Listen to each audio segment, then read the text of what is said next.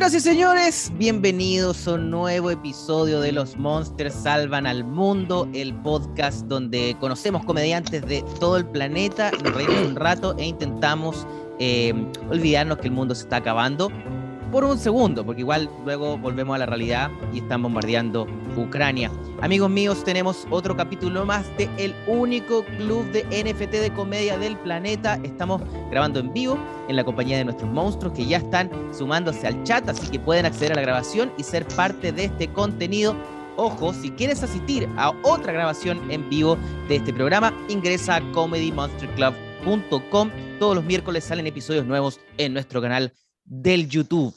Bueno, mi nombre es Fabricio Copano. Para los que no me conocen, voy a ser su anfitrión de esta jornada y quiero empezar a abrir los fuegos con el primer invitado, un hombre mexicano, que le hubiese gustado ser historiador de geografía. Podemos ver ahí el monster. Siempre los monsters que les dibujan son ofensivos, pero eh, creo que esta vez se sobrepasaron. Em, su comida favorita son los camarones gigantes y odia el sol muy fuerte. Un dato curioso es que duerme con los ojos abiertos y se lava mal el culito. Por supuesto, con ese último dato ya saben a quién me refiero. Al gran Coco Celis. ¿Cómo estás, Coco? Uh, ¿Cómo estás, manito? ¿Cómo estás, Fabrizio? Muy feliz, muy feliz de estar contigo en esta jornada. Nosotros no, no, hemos visto en persona, creo. O, no hemos cruzado. Eh, creo que no, sí. Siento que te he visto. Siento que te he visto quizás en sueños. Puede ser que sí, Fabricio. Siento que Coco Celis me aparece. Visto en alguna de tus visitas a México. Así es, que espero sean más ahora que la pandemia no se terminó, pero se nos olvidó. Como que ya se nos... Mira. Ya, ya, para qué seguir pensando en ello. Voy a traer rápidamente al siguiente invitado, un eh, comediante venezolano. Su profesión frustrada, veterinario y piloto al mismo tiempo. Su comida favorita del pabellón criollo venezolano, odia tener hambre y las malas noticias. Un dato curioso es que vomita por lo menos una vez al año y le dan ataques de ansiedad haciendo improvisación. Reciban a Daniel Pistolas. Saludos Fabricio, ¿cómo estás? Hola Daniel. Me pareció excelente que comenzaras un show de comedia hablando del bombardeo de Ucrania. Sí, porque yo sé que hay gente en Ucrania que está viendo esto. Que, Necesitas, Si tienen al presidente que es un comediante, eh, Zelensky, eh, que igual quiero decir una cosa, no ha dicho ni un chiste. No sé si les pasa. Es cierto. Que uno como comediante, por mucho que la situación sea muy tensa, sí. dan ganas de decir un chiste, uno. Y él no, dice, no dicho ninguno. Debería venir aquí, ¿no? sí. Imagínate tenerlo aquí, estaría padrísimo, güey. ¿Qué decía Daniel? No, que capaz por eso se metió a presidente, que como comediante capaz no le fue muy bien. Claro, dijo, ¿qué es lo segundo que hago peor? Yo no eh, entiendo cómo alguien decide dejar la comedia para meterse en la política. Eh, quizás porque la comedia es muy cierta también. ¿no? Quizás en, la, política se come tres veces al día. En la comedia no sé si siempre. Eh, ¿Tú vives de la comedia, Yo vivo de la comedia en la, actualidad. pero me encantaría, me encantaría ser político o presidente, pero, pero de un país que no Tampoco te alejas tanto. Es que no te alejas tanto cuando te vuelves político, no te, no te alejas tanto de la comedia, solo vas a la raíz. Claro. Es como, voy a la fuente directa. O sea, yo creo que un, pastor evangélico y un, comediante son lo mismo. Eh, perdón, Daniel pregunta si Coco, si vives de la comedia. Sí, sí, sí. La verdad es que ya no sé, o sea, no, a veces me da angustia porque si no vivo, si no es esto, no sé hacer ya nada. ¿Has intentado buscar un trabajo normal alguna vez? He tenido, antes de la comedia, he tenido trabajos eh, normales y ya creo que no, no me siento capacitado ya para, para... volver atrás. Sí, no. ¿No te ves ahí como contador de un banco? No, señor. Esto es todo lo que tiene poco. Esto es todo lo que tengo. Además, mi profesión, o sea, de es artista plástico, entonces quedo igual. Inútil. me aburrí de la comedia, eh, quiero algo más estable, así que voy a irme a las artes plásticas. sí. ¿Y tú, tú, Daniel, cuál es tu profesión eh, antes de este, de este error que fue la comedia? Yo soy dentista. Ah, pero ahí, eso está bueno. Pero tú sí, Sí. ejerces, ¿no, Daniel? ¿Cómo, cómo? Tú sí ejerces, ¿no? Sí, exacto. Yo todavía ejerzo porque la comedia, por lo menos me fui de gira para Estados Unidos y me dio, el dinero que me dio fue para cortarme el pelo y para un plato de sushi en un, en un buen restaurante, eso sí. Pero realmente vivir de la comedia me parece difícil. Y casi siempre que conozco un comediante, le pregunto, ¿tú vives de la comedia? Y el 80% me dice que no. Ya. Es que es difícil. No es Ya. fácil. No una economía mm, eh, pujante. Eh, No, y no es Sí, Daniel, eh, de hecho, estaba pensando que donde estás se parece un poco como una sala de espera de un dentista.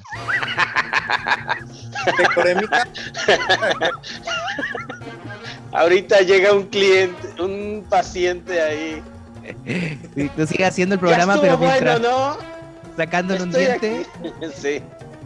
Me pusieron a decorar la casa y la decoré y que los colores suaves, porque además eso estudian, el por qué tiene que ser así. Los colores tienen que ser colores pálidos, una mata. Claro. Yo ahorita me estoy gastando un dineral, un dineral en el dentista, debo decir. O sea, es una, es un, es un- una buena profesión, ¿eh? Felicidades, Daniel. Yo estoy dejando mi dinero en un dentista actualmente. Dentista cuando tiene dolor. Cuando ya Sí. se ven las últimas y ahí ya lo que hay que hacer es costoso. Entonces por eso le recomiendo, por eso es que realmente estoy haciendo este podcast, para recomendarle a la gente que vaya al dentista cada seis meses a sus Mira. revisiones. Muy bien, Sí. muy bien. Yo tengo, yo tengo los, nací con los dientes muy chuecos y me, me he hecho estos tratamientos como de, de ponerse, intentar arre- arreglarse los dientes. Estoy intentando tener una, una hora al dentista gratis. Eso es lo que estoy intentando hacer ahora. Dile, Pero y me salió acá, ¿qué es? Pero tengo un, di- un diente que, se- que no quiere. Hay un diente que simplemente no quiere. O sea, se, se pone en posición correcta y luego a la media hora vuelve a escapar. Es como un diente que no Guau. Un quiere. rebelde. Es Sí. un rebelde. Sí. Mira, ¿sabes qué pasa con la odontología? Que, que ahora que estábamos hablando de eso, que a los pacientes van y me dicen, no, todo bien en las revisiones, solo que a veces me sangran las encías. Y te digo, "Está bien, porque a veces Entonces, no, todo bien. que hay algo mal. No, sin- porque a ti no te sangra el culo una vez al mes y que, no, solo que a veces me sangra el culo, hay algo mal en tu culo. entonces. sí. Bueno, que Entonces, igual es que tiene como rangos como de, de cosas que soportar. Dice, mira, si me sangran las encías, si me sangra el culo, bien, todo bien. Ajá. O sea, ¿dónde se preocuparía esa persona, no? Pero si le sangran las encías, no. Y lo que yo quiero transmitir es que si te sangran las encías es tan importante como si te sangrara el culo. Claro, Es tiene todo el sentido del sí. mundo. Además, son, son tan conectados, son el mismo tubo. Em, y ahora, si te, empieza, si te empieza a salir un diente en el culo, ya eso ya me parece muy, mucho Ya más sí. preocupante. Ya, Sí. es Ahí sí. Yo creo que es una película de terror. Ahora, tengo una pregunta. Si te sale un diente en el culo, ¿vas con el dentista o vas con el médico que te revisa el culo? ¿Cómo es que se llama el médico del culo? El- Porque no el- se llama ¿Urólogo? que te culo, tiene un nombre. ¿Es ¿Análogo? urólogo? ¿Análogo? No sé No. cuál será. Proctólogo. Proctólogo. Proctólogo, sí es cierto, proctólogo. Que también, ¿cómo, ¿cómo coño eliges tú ser proctólogo de todas las especialidades de medicina? Y que, eh, profesor, muy bien todo lo que hemos aprendido este año, pero le podemos tocar el culo a la gente después. No, de- Después el imagínate, esa persona, su pasión es el culo. Su, su- Sí, su- sí, sí. Es lo ¿Y que cómo? más. Una, ama. estaría padre una entrevista a, a ellos, ¿no? Porque decir, preguntarles cómo descubriste tu pasión. Claro. Sí, porque El- ginecólogo lo puede entender un poco más, pero el que le gusta tocar el culo es raro, ¿no? Que no, a mí me encanta, a mí me encanta el cerebro humano, el, el corazón, Sí. los pulmones, el sistema nervioso. A mí me encanta tocarle el culo a desconocidos. Ahora Sí, también, eso- también quizá es lo, como el, el que tiene las peores notas en la escuela de medicina, lo mandan para el culo. Es como, Exacto. puede ser. te fue mal o que en todas las pruebas, ser- te vas para el culo. o que puede ser que eso da mucho dinero también, ¿no? Puede ser que los proctólogos... sí, yo creo que Seguro. debe ser un área muy poco competida, o sea, como, como nadie quiere, hay pocos lugares y entonces, eh, pues, como que se van por ahí y, y gente que necesita que le arreglen el culo siempre va a haber.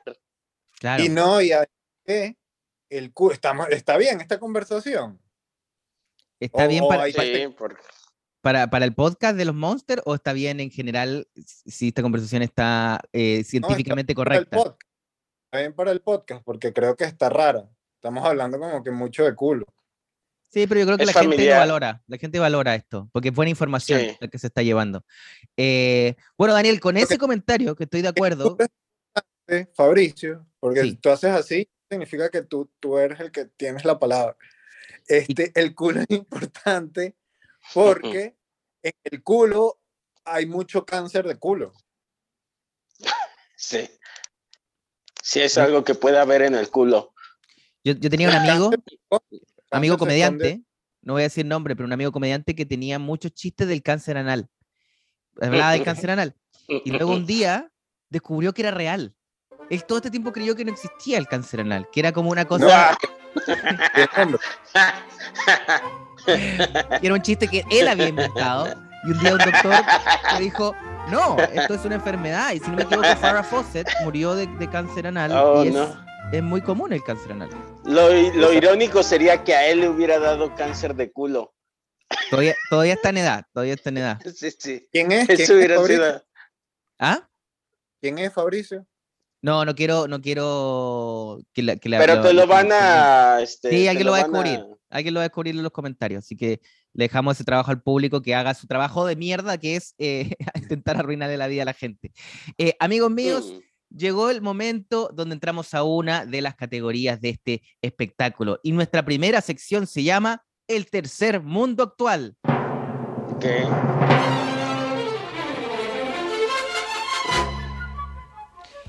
En esta sección vamos a hablar de noticias del tercer mundo. No tercer mundo, ya no se dice así, se dice países en vías de desarrollo. Y la Cierto. primera viene del país en vía de desarrollo de México, en donde en Sinaloa decomisaron a un delincuente con una pistola con la imagen del Chavo del Ocho. Wow. Ahora, eh, la primera vez que escucho a un mexicano al que le gusta el Chavo del Ocho en esta historia. Wow, estoy viendo la pistola. Ahí está el ¿dónde chavo saliendo. Está Ah, ya, saliendo ya su vi. barril. Eh, imagínate, yo creo que cuando dispara esa pistola suena.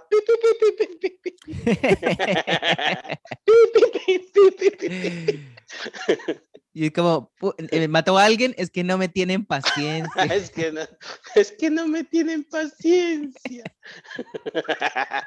A él, lo, a él- a él lo agarraron y él tenía esa pistola y tenía grabado el dibujo del Chavo del Ocho.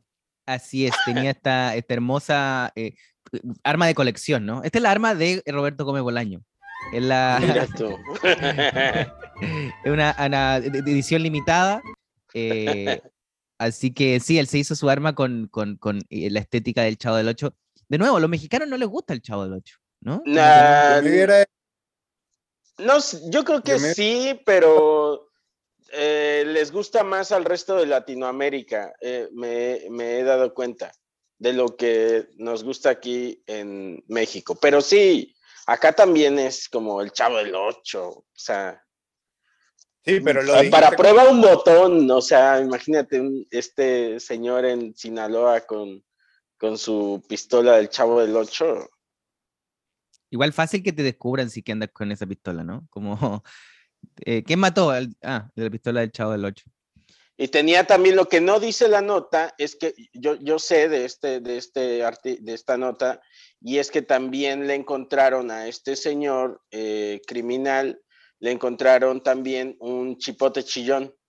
Que mató, se demoró seis años en matar a una persona a puro chipote chillo.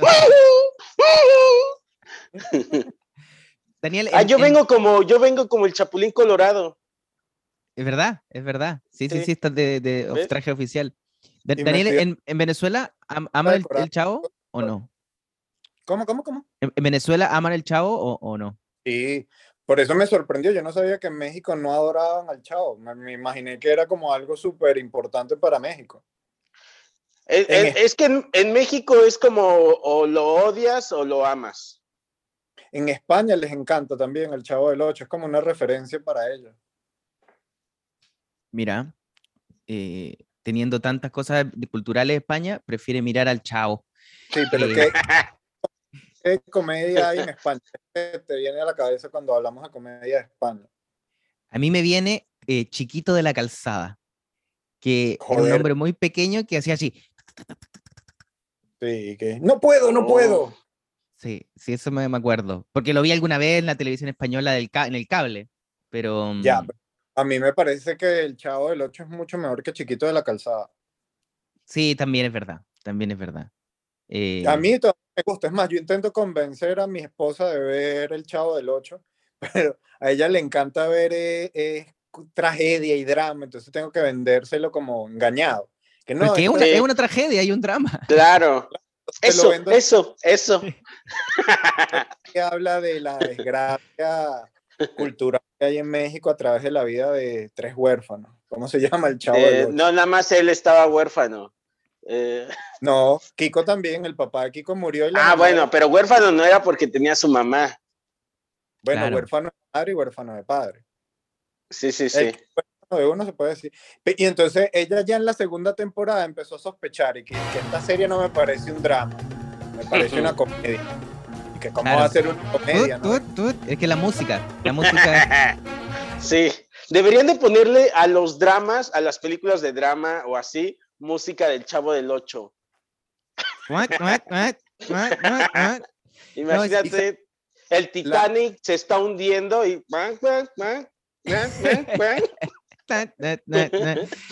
Esa canción es una canción de Mozart o de Beethoven. no, pero sí es como, ¿de, de dónde? Ay, ¿de quién era? Ay, no tengo el dato de momento, pero sí es como, por ahí va. Uno De de lo que- esos. Lo que hizo Gómez Bolaño fue que se buscó una canción clásica para no pagar los derechos. Mira, otro, otro crimen más eh, de Bolaños. Oye, eh, vamos, a, vamos a ir a otra noticia porque en otra siguen pasando cosas en el tercer mundo, por supuesto. Eh, esto pasó en eh, Bolivia.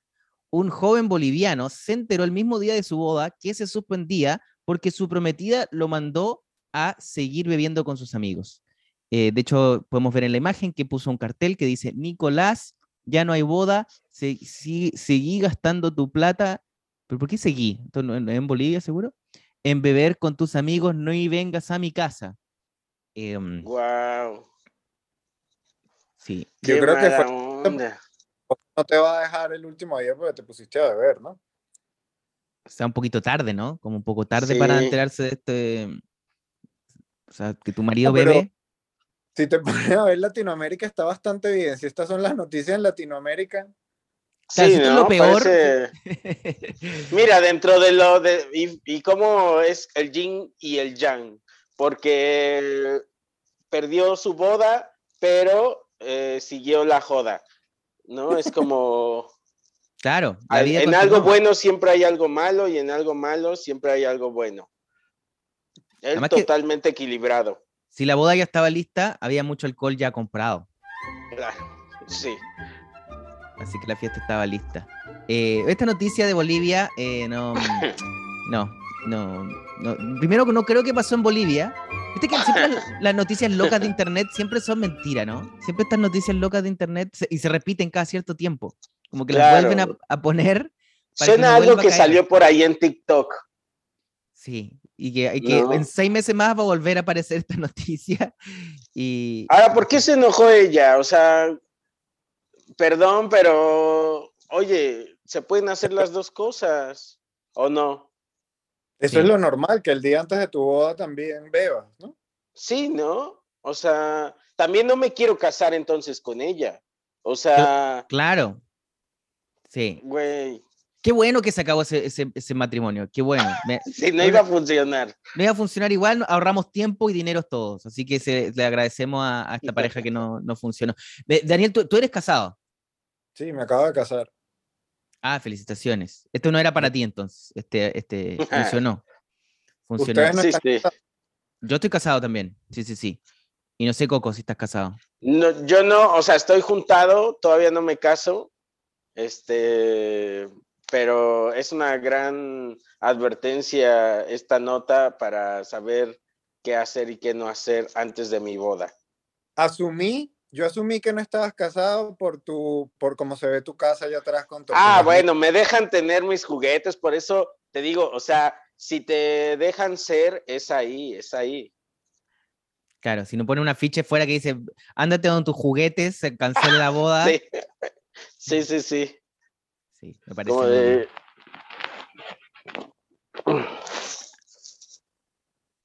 Mira qué lindo. De los 90, bien de los 90. O sea, si no me dejan tener esto, no quiero casarme con esa persona.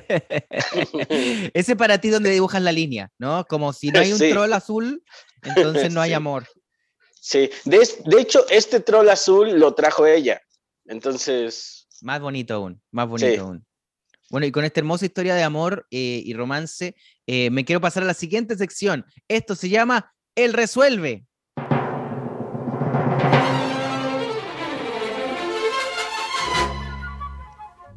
Amigos míos, el mundo está repleto de problemas y todos sabemos que las personas correctas para solucionarlos somos nosotros. Em, así es. Eh, en este tema es la inclusión racial o social, que es un tema muy importante en todos los ámbitos de la vida.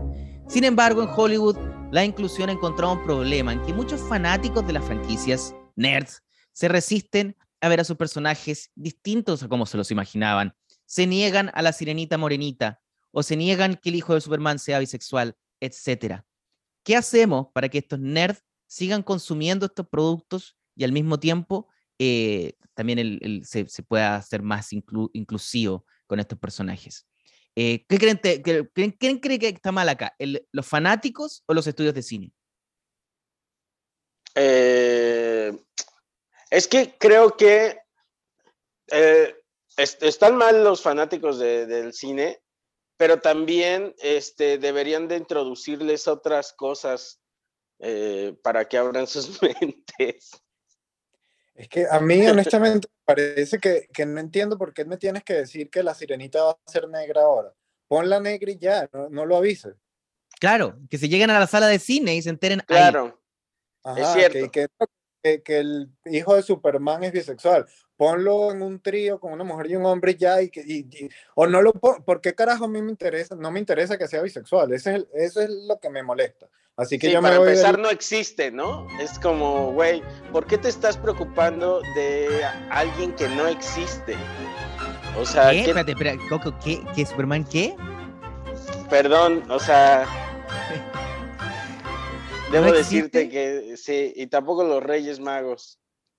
¿Qué? De hecho son son, este, son bisexuales, son pansexuales. Los no, pero el Reyes Magos. Sí existe, Fabricio, el ratón Pérez sí existe. Ah, ya, me tranquilizo con eso. Al fin una buena. Y es bisexual, además.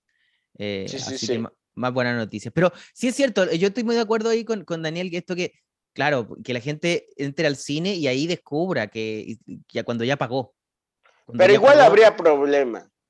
O sea, igual saldría gente, la gente se, aquí en México usamos esta, no sé si en, el resto de Latinoamérica, de ningún bolillo les embona. O sea, cuando, o sea, nada te, nada hace feliz a la gente, nada nos hace felices. Además que el público nerd, generalmente incel, que, es el que más se sulfura con este tipo de cambios, eh, ya está enojado de base. ¿No? Viene enojado porque no puede coger, porque se siente, se siente excluido. Entonces ya hay mucho, yo creo que hay mucho semen en su cerebro de, base, ¿no? Entonces luego ven a la sirenita morenita y no, ya como que, me están cambiando en la vida, ¿no? Me están cambiando el mundo. Claro. Deberían de introducir cosas como más, como, deberían de introducir cosas absurdas, como la sirenita, no sé, es que ya es, absurdo, por Dios. Es una, es una mujer que mitad es pescado, o sea, ya que te valga. Claro. Ya es irracial, ya tiene dos razas técnicamente. Yo especie, ya es de dos especies. Claro, ya es biespecie. Como yo siempre he dicho, ningún bolillo desembolla. Claro, ningún bolillo desembolla. Oye, eh, aquí no, mentira, escuchado esa expresión. Esa, y después tú dijiste, Fabricio, y que, que tienen el cerebro lleno de semen. Y que, pero. ¿qué Es una posibilidad. Es una teoría. No, de hecho, aquí eh, uno de nuestros, nuestros amigos que nos sigue, Ernest Gojo, dice: Bien pensamiento de inicio de los 2000, pensar que los cómics solo le gustan a los incel y los nerds. Eh, es verdad, yo no creo que solo le gusten a los incel y los nerds, pero ellos son los que más se enojan. Sí. Ellos son los que son más eh, combativos, los que más se quedan ahí en Twitter. Ah, pero es que si tú llevas toda tu vida leyendo Superman y, y de repente te ponen en la historia, bueno, este, ¿de dónde salió que, que Superman era bisexual? Puede, puede entender que te, que te afecte. Claro, claro, claro, que te, te, te- te arruina lo único que tienes, lo único que te hace feliz. por lo Eh, que has trabajado toda tu vida. sí, de, lo además de lo que sabes, ¿no? Porque además lo, lo que tiene lo- el, el nerdismo cómics es la sabiduría. de Ese personaje nació en ese país, viene de ese planeta, e- eso es como lo- la, la fuerza de la... Ahora, también están acostumbrados al cambio. Eh, a Batman le sucede algo en, en una historia y luego ya le sucede completamente otra cosa. Y luego, o sea, siempre se está cambiando la historia todo el tiempo, güey. ¿Qué más da si hoy es verde y mañana es azul, güey? Claro, verdad. así, así dio la historia, porque ahora te molesta si la cambian. Si la historia está cambiando constantemente, ¿no? Más bien, ahora cambio mi decisión, ahora estoy a favor de los que la cambian, no de los, de los que la oyen. No hay mal el, re- el- el reinicio, ¿no? Siempre estos personajes de superhéroes están reiniciando. Es como Batman tiene dos hijos, ya no. Ahora Batman es, es un Claro. carpintero en Jerusalén. Y bueno, Pero hay que aprenderse todo de nuevo. Y Como queda ahí registrado en la historia, después eso va a ser canon y la gente va a decir, no, aquella vez tenía una hija y un hijo y ahora tiene dos hijas, ¿cómo? Y es como, oh, que la chingada, porque así, güey. Porque ningún porque bolillo. Porque me da risa que alguien puso que, que este episodio es del 2012. ¿Por- ¿Por qué puso eso? Porque se va a acabar el mundo. Claro. De hecho, eh, dos de acá están muertos ya. Y esto está grabado en 2012. No podemos decir una- cuáles. Esa es una idea genial para un podcast. Hay que grabar un podcast que se grabe en el 2000. ¿En qué año estamos? 2022. Sí. Ajá. pero que sea, que se suelte hasta el 2030. 32. Ajá, güey, que sea como una cápsula del tiempo y no se puede soltar hasta el 2030. Es muy buena idea.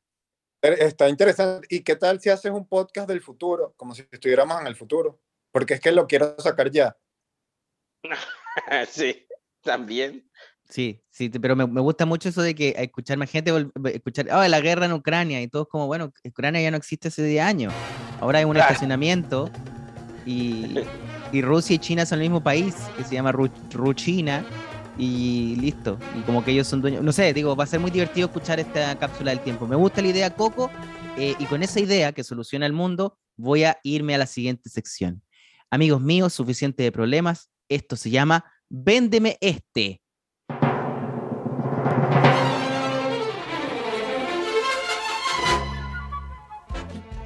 Hermosa cortina para este segmento llamado Véndeme este.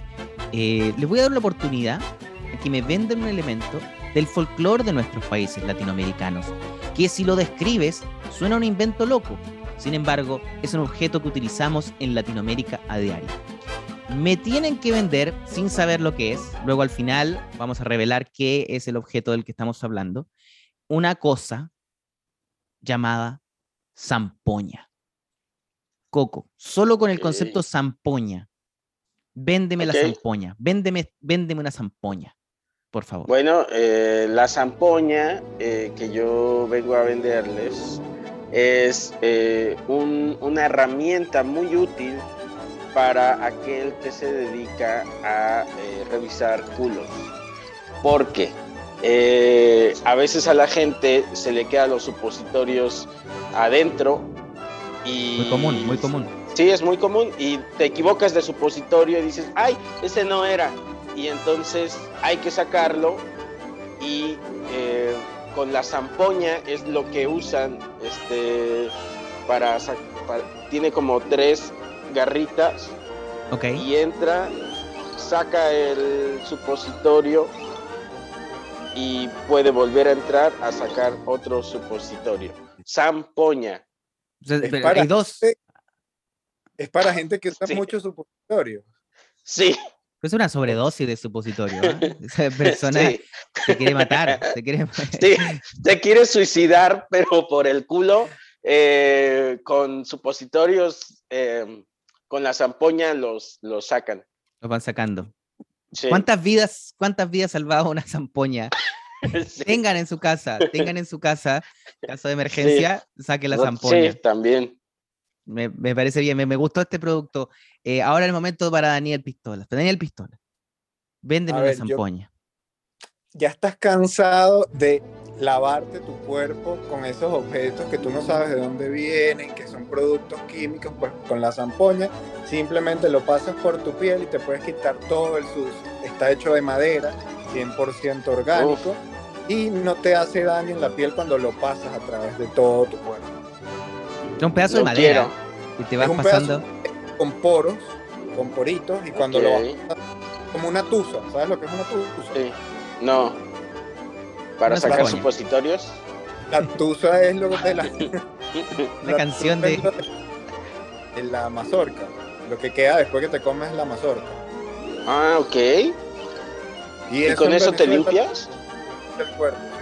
O sea, si yo me como un elote, después me puedo limpiar el cuerpo con ese Ajá. elote. No me Con lo que sabía. queda y eso lo usan para limpiarse el cuerpo.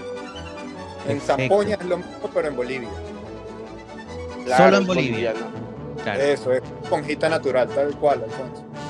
Mira, estos dos productos muy interesantes, eh, muy buenos, ¿no? Yo me compraría ambos, lo ocuparía eh, al mismo tiempo, pero lamentablemente no es verdad, porque la zampoña es un instrumento musical de viento que tiene origen andino en países como Perú, Argentina, Bolivia y Chile, eh, Ecuador y Colombia. Es considerado uno de los más importantes y representativos instrumentos de los Andes. Y quiero decir como chileno, que yo sí sabía lo que era la zampoña, y no solo eso, yo he tocado la zampoña. En mi escuela nos obligaban a tocar la zampoña y eh, a todos nos zampoñaban todos los años, así que este instrumento es muy, muy común en, en mi tierra. Sería, Y- sería mal que, tocaras la zampoña después de haber quitado un... eh, ¿No? Pero la Porque zampoña, no. o sea, para, no sé si se ve bien en, en la foto, pero son como, claro, son como muchas flautitas pequeñas que podrían servir sin problema, tanto para retirar como para eh, poner supositorio así, ¿no? Como, como de lejos, ¿no? De lejos está pasando alguien por allá que, entre directo. o Eh, para sacarlo. Trabajo a mucha gente en Madrid Perdón, Dani, algo decías. que la zampoña le ha dado mucho trabajo a la gente aquí en el metro. Hay mucha zampoña en el, en el metro. En el metro de Madrid la gente tocando zampoña para que les den dinero. Claro, porque ahí dicen, ah, este- estos países que conquistamos y destruimos, ahora nos vienen a, destruir, a, a diver- a divertir con sus zampoñas. Una cerbatana de supositorios, dicen. Eso es, una cerbatana de supositorios. Es como ¿Lo una metralleta de supositorios. Todos los enemigos Ah, ¡me sané! Los supositorios Sí. son positivos. Son, Claro, sí, es algo, es algo bueno. Es algo bueno. Eh, si la primera cura del COVID hubiesen sido supositorios, ¿cuánta gente hubiese muerto? Ahora, por ejemplo, con lo de las pruebas de COVID, a mí me da mucho asco que me metan cosas en la boca hasta adentro de la boca. Y yo preferiría, honestamente, que me lo hicieran por el culo. Yo creo O que sea, se puede.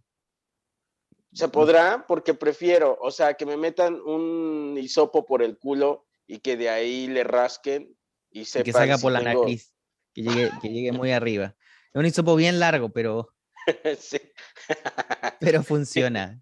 Dijiste Sí. cuánta gente hubiera muerto, pero también cuánta gente se hubiera salvado. Toda la comunidad LGBTQ estuviera a salvo.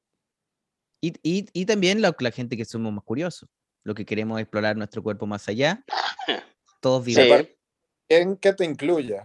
Me parece súper bien que no lo lanzaste como un chiste hacia ellos, sino que tú te incluiste. Por supuesto, sí, sí, sí. De hecho, hablamos de eso en recién, la inclusión en los superhéroes.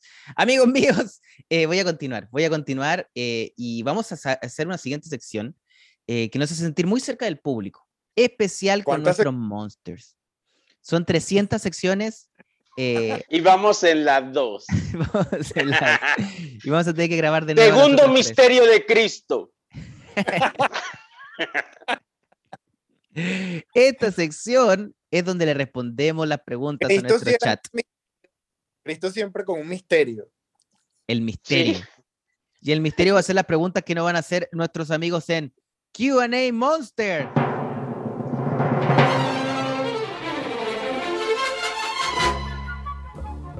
Amigos míos del chat, eh, abrimos aquí nuestra fibra óptica para que ustedes nos pregunten eh, lo que quieran está eh, Daniel Pistola, está por supuesto Coco Celis y yo que vamos a aceptar cualquier tipo de pregunta. Nosotros no tenemos acá ningún tipo de censura, no hay ningún tema que esté fuera del alcance de ustedes.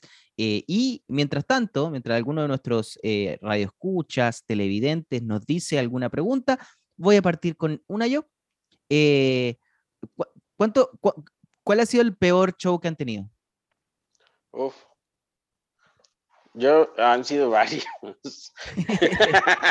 el, el, siguiente. Ese es el peor que tenía, el, el que viene. El siguiente. Eh, uno, el que he platicado es uno que sucedió en mi cumpleaños y decidí, eh, es la primera vez que yo había reunido una hora de material y decidí estrenar esa hora de material en un show privado de un fan mío que también era su cumpleaños di el show y a sus invitados no les gustó mi show y empezaron a mover la cabeza así como de, solo, o sea, como que no estaban de acuerdo con lo que estaba yo diciendo y se bajó, se subió alguien al escenario a decirme, ya, ya bájate por favor. Y me sentí muy bien de que porque yo ya sentía el ambiente muy tenso y abajo la esposa del cumpleañero me empezó a decir, no te voy a pagar por eso que hiciste allá arriba, no te voy a pagar. Y yo, por favor, págueme. Y estuvo muy, muy tenso todo ese, ese show, todo ese ambiente. Y... ¿Te pagaron? Eh, en un momento eh, llegaron otras dos personas y me dijeron, mira, ten esto y ya vete por favor porque se está poniendo tenso el, el, ambiente. Entonces dije, bueno, ya, o sea, agarro, tomo esto y, y, me voy. Muy bien, me parece, me parece justo.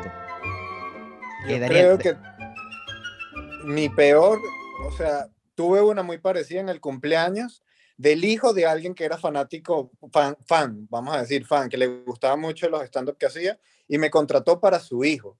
Y esta persona era alguien como de unos 50 años y el hijo tendría 20. Y el hijo con todos sus amigos y a sus amigos no les di nada de risa. Y a la señora con su esposo que tenían 50 años se estaban riendo, pero fue terrible. Todos como alrededor y todos estaban viéndome como, que hay un, hay un chamo desconocido que está hablando, porque tenemos que escuchar. Fue como raro, me pagaron y como que la vibra fue buena, pero creo que el peor, peor show que he tenido fue cuando me contrataron en un colegio de fin de curso para recolectar dinero y fueron todos los padres y representantes de los niños. Oh, y mi show yo les había dicho que era un poquito fuerte y ellos que no, no, a ellos les encanta así. Y bueno, cuando me empecé a presentar, se pararon. un preescolar, dijiste. es un poquito fuerte. No, ellos son así en el preescolar, aquí son bastante léperos. Los se levantaban y venían al escenario y me decían algo. Tuvieron como cuatro padres, me decían que sin las groserías no fueras gracioso. Otro se paró y me decía que, oh, no. Eh, que esté bien que estés usando ese vocabulario en frente de niños y niñas. Se fue, se iba. Y al final en la sala quedaron como, no sé, como el 30% de la sala y se salió el 70%. Me suena que ese show fue para los padres, para desahogarse, para decir cosas como, eres una mierda. Y no sé, ya es como que estaban desahogando toda su vida ahí. Los padres están como, eres el peor profesor de esta escuela. Yo no soy profesor. Bueno, solo quería decir eso. Sí, sí. Pero fue como, fue como que aguanté toda la rutina porque realmente yo tenía ya la rutina escrita y, dije, pero si me contrataron para esto y dije, ese es el problema que tienen ustedes, que no quieren escuchar esto en una tarima y después sus hijos lo están escuchando por ahí, mejor que lo escuchen aquí con ustedes al lado. Guau. No sé por qué dije eso y hubo padres que aplaudieron, hubieron, hubo padres que aplaudieron esas palabras y fue como que bueno, al final salió una de aquí, como que Me gusta. algo, algo interesante. Me mama tu, tu aferre ahí a, a- a- no, esto se va a decir Claro. aquí. Lo de transformaste en una causa, transformaste un Sí, que no sí, estaba sí. funcionando en una causa social. Sí. Cualquiera hubiera dicho, ¿saben qué? Yo cobro y me voy, güey. Tú dijiste, no. Pero fue por eso, fue porque me había pasado en otra presentación que me dijeron no hables de política, hice un chiste de Mm. política y luego no querían pagar. Entonces yo cuando estaba en tarima, que estaban los padres levantándose, lo que pensé, después no me van a querer pagar. Si no hago el show completo, no lo van a querer pagar. Entonces voy a convertir esto en una causa y, y no me van a tener que pagar porque lo hice completo. Muy bien, me parece una buena estrategia. Yo hace poco tuve uno que no funcionó porque era online y Oh, Esos son los peores, esos son los peores, sin duda. era lo peor porque además yo en, en- en general este show online eh, hago una cosa como ya que como no le tengo ni un cariño, hago siempre el mismo show, ¿no? Como solamente para juntar dinero y, y adiós, ¿no? No lo pongo ningún, nada especial, los odio, ¿no? Eh, Contraten a Fabricio Copano para. acá está mi teléfono, acá está mi teléfono, cualquier cosa. Soy Lo peor noté, lo- telemarketing. Lo noté mientras hacías este podcast. no, pero los shows online, son te- ustedes saben, son terribles, ¿no? No tienes Sí, feedback sí, del sí. público, eh, estás en tu casa, es frío, qué sé yo. Uy, sí. Y me tocó uno que eran eh, una empresa de varios países de Latinoamérica. Entonces yo partí y dije, bueno, Latinoamérica, todos los países tenemos, nos odiamos, ¿no? Como que tenemos cosas distintas, pero algo nos une y es que todos detestamos a los argentinos por igual. Y siempre ese chiste saca una buena risa y luego, por supuesto, voy al detalle de por qué. Eh, y es, es absurdo, ¿no? No, obviamente no, no Claro. odio a los argentinos. El, el dueño de la empresa era argentino. Y en general los argentinos tienen buen humor, pero este, es como- Claro, es ríete, güey. lo, este era el argentino sin humor. Oh, Y- no. Y, lo- se, se sulfuró, paró, la, paró el momento. Wow. Dijo como, "No, vienes a hablar mal de otros países. Y yo como, no estoy hablando mal, me estoy riendo de los estereotipos que hay respecto. No, él no entendió nada, no entendió nada. No es Y- cierto.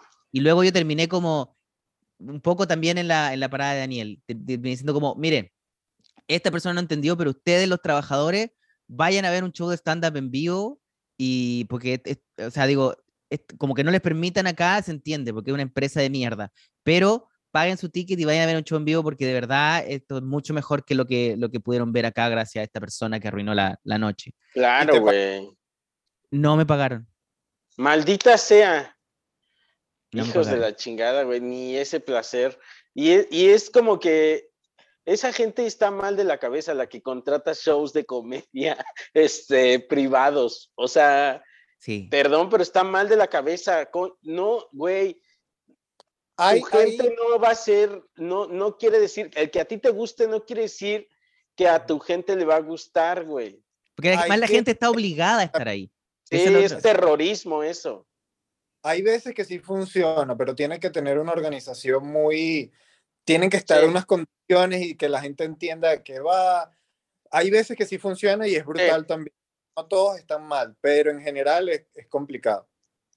Sí, yo, yo he tenido buena, buenos shows de empresa, pero sí cuando, me, me- cuando funcionan yo creo que son principalmente porque los trabajadores están relajados, no están obligados a estar ahí, se nota que la gente está pasándolo bien de antes y luego está organizado el show, o sea, viene algo antes, te presentan, porque a veces también te lanzan nomás, no saben hacerlo, entonces te lanzan así, eh, nada. Exacto, decir, él es un comediante, sí, sí, sí. O no sé, a veces yo le pido siempre eh, presentar, a los, porque hacen estos premios de la empresa, donde como el mejor compañero o el, el mejor en contabilidad, y le digo, ¿puedo hacer yo eso? Y así ya los conozco un poco. Claro. Y ya entré, ya como que ya hay una- un ambiente más relajado. Pero siempre es, es difícil, la verdad que yo creo que debe ser lo más difícil de ser comediante, porque te pagan bien y te torturan. Ay, sí, yo una vez acabé dando el show a un árbol. O sea, te lo juro, porque estaba súper mal. Solo se estaba riendo el del sonido y yo estaba dando un show para unos jubilados. Y Mira. oh, pues como que no, y nada más enfoqué mi mirada a un árbol y acabé de dar mi show en automático al árbol y se acabó. Mira, pero por lo menos el árbol te pagó. No, Con oxígeno. Te pagó creando Con oxígeno sí. para el planeta. sí. Oye, ¿alguna otra pregunta? El chat, eh, por supuesto, sigue abierto para los que nos están viendo y escuchando, nuestros eh, amigos del Comedy Monster Club. ¿Alguna pregunta más? Mira, había una que, que quedó de antes, la voy a, la voy a también a, a poner acá. Es alguien que preguntó, eh, lo preguntaron en el Discord, también estamos siempre en el Discord. eh, ¿Qué prefieren? ¿Que tus padres te vean teniendo sexo o ver a tus padres teniendo sexo? Que mis papás me vean. O las dos cosas al mismo tiempo. Eso sí, no me gustaría. Eso significaría que estamos en la misma sala. Estamos en una orgía juntos. Claro, es la única forma de que eso suceda. es- que yo seguro que yo no podría dejarlos a ellos ver, no, no se me pararía. Claro, Tengo público. Ahora me imagino que esta pregunta asume la sorpresa, ¿no? Asume que es como el accidente. El accidente. Ajá, sí, sí, sí, sí. Más que como, hey, organizado, el martes a las seis, te Sí. vamos a ir a ver. Daniel se lo, se lo imaginó así como. Lo vio en Google Bueno, Calendar. hijo, eh, dale, dale, dale. Creo que es el momento. eh. Acaríciala, acaríciala. Un poquito, ya, ¿qué tal? Ok. Es que no se me para, le dice Daniel. Papá, es que no se me para. Sí, no, yo creo que la- prefiero la sorpresa de, de verlo, más que la sorpresa que me vean. ¿No Sí. los viste vida? No, no los vi nunca. No, no, no. De hecho, creo que no lo han hecho todavía. Están esperando el momento correcto. Quieren conocerse bien primero. Sí. Eh, ¿Alguien más que quiera sumarse a esa pregunta? No tenemos más preguntas, pero sí, eh, bueno, llegamos quizás al final. Quizás eso fue todo. Sí, eso fue todo, amigos Mira. míos. Eh, lo hemos logrado. Los Monsters han salvado el mundo nuevamente. Terminamos un episodio de hoy. Por supuesto, síganos en Instagram, arroba, arroba Comedy Monster Club. Sigan a nuestros invitados. No sé, Coco, si quieres decir tus redes sociales. Eh, sí, mis redes sociales son em, arroba celiscoco en todas. Perfecto. ¿Y tu clave de, Ahí te Instagram? va. Está eh, en el culito, ahí, oh, mira. Ah, ¿verdad? Mira, nada mal, nada mal. Eh, Daniel, Daniel. Voy a usar una ci- ci- cizapaya para sacarle la clave al culito de- del troll. Una zampoña, zampoña. Sociales, arroba Daniel Pistola, Twitter, Instagram y ya, esas son todas las que uso. Eso, eso. Eh, amigos míos, Coco algo está, algo está trayendo para decirnos adiós. Un Pero si bebé, es de juguete, ¿se puede enseñar un pajarito o no? claro, porque es un pedazo de plástico nomás. ¿Eh? Es solo un pedazo de plástico. Sí, ¿no? Porque si no, sí lo... Mira, este tiene pajarito, pero... Está bonito, bien, ¿no? Coco. Terminar en esta onda. Mostrar el pene de un muñeco. De un muñequito. Pero se ve feliz al menos ese, ese, ese, ese muñequito. Sí, se ve que lo ha pasado bien en la vida. Ha tenido un buen pasar. Y con esta imagen que nos alegra a todos y con estos dos eh, pedazos de plástico con forma de troll y bebé, despedimos el Comedy Monster Club. Por supuesto, gracias amigos por estar. Eh, nos veremos en un próximo episodio con otros hosts y otros monsters invitados. Gracias a todos los que fueron parte de la conversación. Alfonso hace este resumen del capítulo. Dice, comenzamos hablando de anos y terminamos mostrando penes de plástico. Y con esa Eso. imagen eh, cerramos el capítulo de hoy. Muchas gracias amigos. Nos veremos próximamente. Cuídense. Chao, chao. ¿Qué dicen los monsters y futuros monsters? Estoy aquí para comunicarles, recordarles, informarles que este 18 de marzo es el primer gran evento exclusivo para monsters. Va a suceder en Caracas, en el Cerro Ávila. Vamos a llevar a uno de los mejores comediantes de Latinoamérica, a Iván Marín, que se va a presentar por primera vez en Venezuela. Va a estar la Vero Gómez de presentadora. JD y Bobby José Comedia también van a ir a, estar presentes en este evento. Ya los accesos presenciales están agotados, digamos, para los Monsters de Caracas. Pero este evento lo vamos a transmitir para todos los Monsters en el planeta Tierra vía streaming. Así que regístrate una vez, entra en comedymonstersclub.com y conectas tu wallet que ahí se va a identificar que tienes el Monster y allí vas a encontrar la forma de suscribirte, de inscribirte, de registrarte para verlo vía streaming. Si no eres Monster, tienes esta oportunidad, súmete una vez también en comedymonstersclub.com, cómprate un FT, tu membresía del club y formamos parte de este primer gran evento. ¡Boom!